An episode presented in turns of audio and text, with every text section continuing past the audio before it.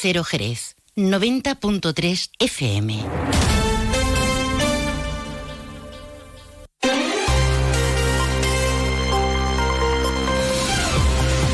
Más de uno Jerez. Juan Ignacio López, Onda Cero.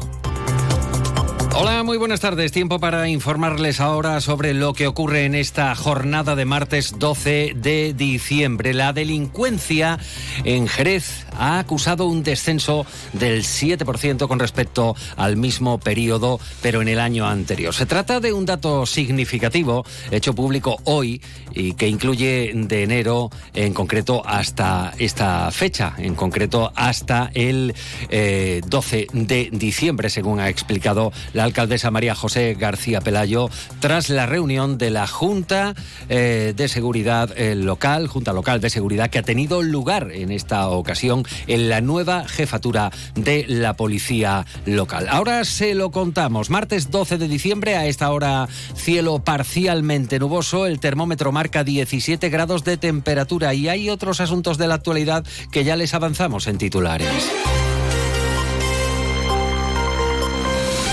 El ayuntamiento anuncia la instalación de espacios de sombra, zonas verdes y arbolado en Plaza Belén. Explican que el proyecto financiado a través de los fondos Next Generation con 187.500 euros persigue hacer más agradable la estancia en este céntrico espacio que próximamente verá cómo se inaugura el Museo del Flamenco de Andalucía. Hoy y mañana, jornadas de vacunación sin cita. El objetivo es incrementar la vacunación frente a gripe y COVID antes de la llegada de las fiestas navideñas y las consecuentes reuniones sociales, familiares y también de empresa que traen consigo el aumento en el número de contagios. Adelante Andalucía en Jerez propone un monumento al 4D, al 4 de diciembre, considerado como el primitivo día de Andalucía. La formación andalucista de izquierdas lamenta que la alcaldesa María José García Pelayo, dicen, le haya dado la espalda al día de la bandera andaluza.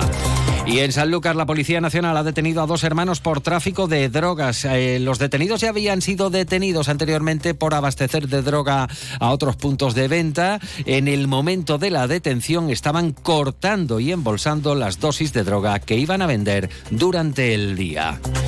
Antes de desarrollar estos y otros asuntos de actualidad, echamos una mirada a los cielos. Nos vamos hasta la Agencia Estatal de Meteorología. Buenas tardes. Buenas tardes. Durante esta tarde en la provincia de Cádiz tendremos cielos nubosos con nubes altas y nubes bajas al anochecer. No se descartan brumas o nieblas en la campiña. En cuanto al viento en el interior será moderado de componente norte. En el litoral atlántico viento moderado de componente noroeste. En el estrecho poniente moderado ocasionalmente fuerte al final del día. Las temperaturas se mantienen con ligeros cambios. Máximas hoy de 22 grados en Arcos de la Frontera y Jerez de la Frontera, 21 en Algeciras, 19 en Cádiz y Rota. Mañana por la mañana cielos nubosos o cubiertos asociados a un frente que atravesará la provincia de noroeste a sureste e irá acompañado de precipitaciones débiles. Por la tarde, tras el paso del frente, los cielos quedarán poco nubosos. Por la mañana también algunas nieblas. Viento de componente oeste, flojo en el interior y moderado en el litoral. Las temperaturas bajan en descenso generalizado las mínimas se alcanzarán al final del día. Máximas mañana de 20 grados en Algeciras, 18 en Cádiz, 17 en Arcos de la Frontera. Es una información de la Agencia Estatal de Meteorología.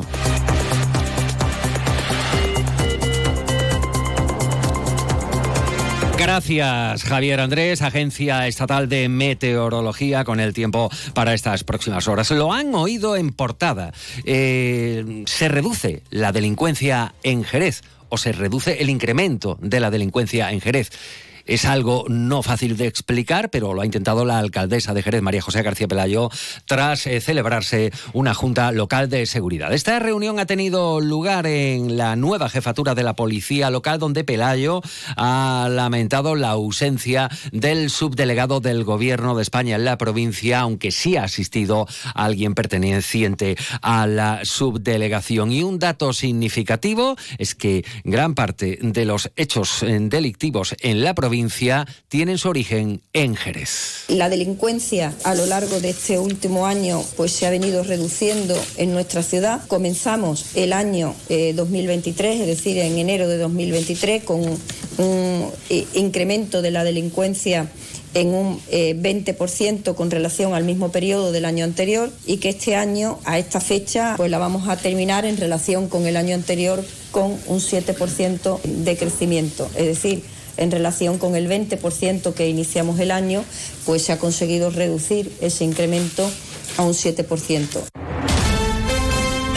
Una de la tarde y 40 minutos. Siguen trascendiendo mm, detalles, datos relacionados con el puente festivo. Un indicador irrefutable, ya se lo venimos contando, es el de la ocupación hotelera. Oreca avanzaba un lleno técnico que se ha cumplido en el caso de Jerez, superando algún día el 97% de plazas ocupadas, sin olvidarnos de los días precedentes. Un 55% de ocupación el martes, el 77% el miércoles, para subir, ojo, a más del 93% el jueves y cerca del 96% de plazas hoteleras ocupadas en la jornada del viernes. Por tanto, la media eh, de ocupación en Jerez durante el puente ha superado casi el 83%. Y muy importante, son 11 puntos porcentuales más que el año pasado, como destaca Antonio de María desde Oreca. En hospedaje, fenomenal. Y las terrazas, pues los primeros días la lluvia se presentó, que es verdad que ya a partir del jueves, viernes, sábado y el propio domingo, la climatología cambió y ya se estaba a tope. Además, Jerez este año ha generado, bueno, verdaderas llenos en los espacios habituales del centro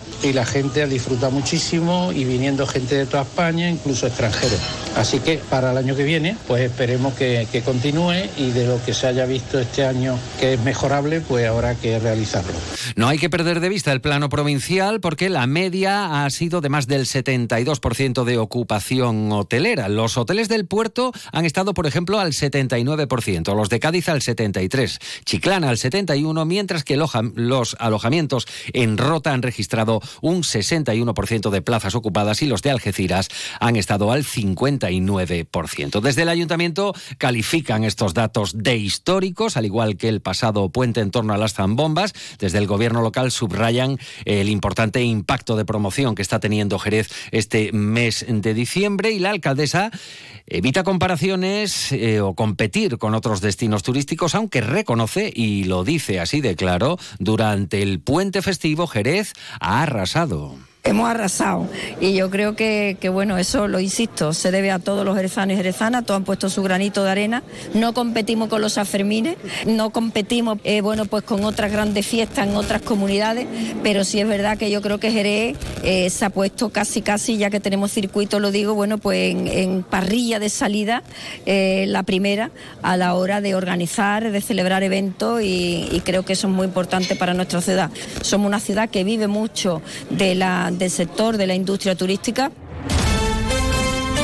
una de la tarde y 43 minutos, por cierto, se anuncian actuaciones para la Plaza Belén. En este caso se habla de ajardinamiento, de arbolado, de sombreado. Subrayan por medio de un comunicado que estas actuaciones se enmarcan en el proyecto de mejora y confort climático del denominado Eje Bodeguero Distrito Sherry, que pretende generar un ambiente más fresco y agradable durante todo el año, favoreciendo y haciendo más confortable la estancia y afluencia de de vecinos y visitantes. La actuación está financiada a través de fondos Next Generation, como decimos, con 187.500 euros y pretende servir como medida de protección ante las altas temperaturas que estamos experimentando eh, debido a los efectos del cambio climático. El proyecto contempla la reubicación de luminarias existentes, la colocación de nuevas unidades, redistribuir la instalación de alumbrado, crear parterres para el arbolado y la dotación de nuevos bancos acordes con el mobiliario urbano actual. Antonio Real es el delegado municipal de Turismo y Promoción de la ciudad. Una actuación que creemos muy necesaria porque esa plaza no tiene arboleda, no tiene mucha cubierta y con lo cual va a venir a redundar en pro del beneficio de las personas que visitamos aquella plaza, con lo cual pues eh, esa obra va a venir a,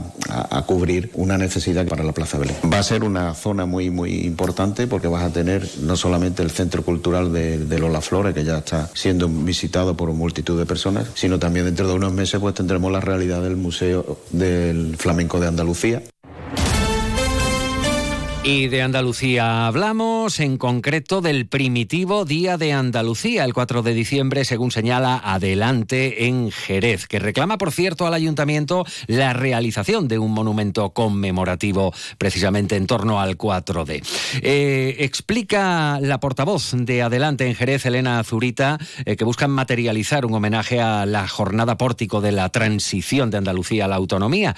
Y en este caso, Zurita ha lamentado que el Ayuntamiento de Jerez no haya realizado ninguna actividad en torno a esta efeméride reclamamos al Ayuntamiento de Jerez de la Frontera la creación de un monumento al 4 de diciembre, que no podemos olvidar que fue el primer día de Andalucía en el año 1977. Es lamentable además que no se haya realizado ningún acto, ni siquiera un gesto en este día de nuestra bandera andaluza.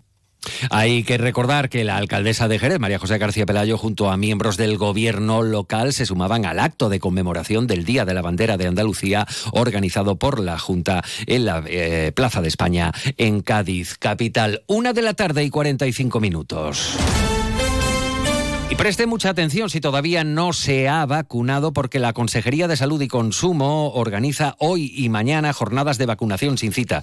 Eh, en la provincia de Cádiz, 49 puntos para acelerar la vacunación frente a gripe y COVID-19 antes de las fiestas navideñas. Eva Pajares es la delegada territorial de la Consejería de Salud. Es importante acelerar estos días aún más el ritmo de vacunación frente a la gripe y la COVID en todas las personas de los grupos Diana. A estos puntos podrán acudir todas las personas que aún no se hayan vacunado pertenecientes a los grupos Diana de la campaña, todas las personas de 60 años o más, independientemente de que tengan una patología de base, adolescentes y adultos menores de 60 años con enfermedades crónicas o situaciones de riesgo y los convivientes de todas estas personas de riesgo. Como decimos, las jornadas tienen lugar hoy y mañana. En el caso de Jerez, hoy martes se puede acudir al Centro de Salud de la Granja eh, desde las 3 de la tarde hasta las 6, en el centro, en Jerez Centro, de 12 a 2 de la tarde, en Las Delicias de 3 a 6, en La Serrana de 10 a 2 de la tarde. En el caso de San Benito, pues hay doble horario hasta las 2 de la tarde y también en, mm, a partir de las 3 y hasta las 7. En el Centro de Salud Jerez Sur, el horario será de 8 y media de la mañana, o sea, hasta las 2 menos cuarto, y de 3 de la tarde a 6, o sea, esta tarde tienen una nueva oportunidad para poder eh, vacunarse. Ya han comenzado las intervenciones provisionales en el tramo de Plaza San Juan. Desde el ayuntamiento recuerdan que se trata de unos trabajos que van a servir para garantizar la accesibilidad y la seguridad, especialmente para los vecinos de la zona. Jaime Espinar, teniente de alcaldesa de Servicios Públicos. Bueno, ya han comenzado las obras eh, provisionales en la calle San Juan después del eh, requerimiento que el Ayuntamiento de Jerez le ha hecho a la, empresa contratista. Eh, está accedido a realizar los trabajos eh, temporales para al menos volver a recuperar el, rodaje en esta calle y que los vecinos de, la calle San Juan y de, su entorno pues puedan ver un poco más normalizada su situación después de un año con unas obras que han pues, tenido una serie de altibajos y una serie de inconvenientes que todo el mundo conoce. Y nos vamos ahora hasta la Real Escuela Andaluza del Arte Ecuestre, donde ha tenido lugar la entrega de un nuevo vehículo de transporte, una nueva furgoneta para la Asociación de Familiares para la Mejora de Personas con Discapacidad AFAMEDIS, en virtud de un convenio con el grupo automovilístico Solera Motor. Más detalles, José García. La Real Escuela ha sido el lugar elegido para la presentación de un nuevo vehículo de transporte para AFAMEDIS, gracias a un convenio de colaboración con Solera Motor.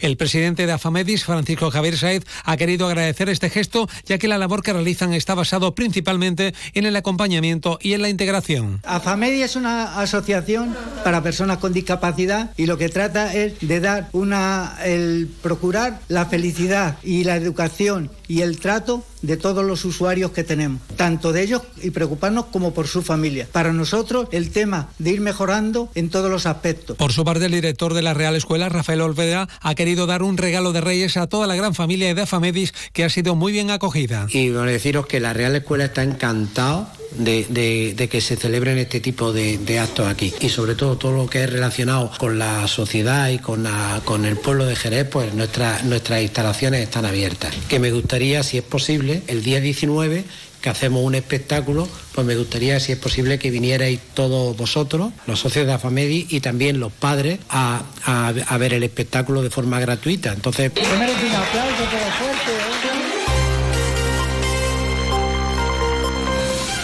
No tenemos tiempo para más. Llega la hora del relevo. Continúan informados en la sintonía de Onda Cero. Pepe García ha estado en la realización técnica. Esta información la pueden encontrar en unos minutos también en ondacero.es. Buenas tardes.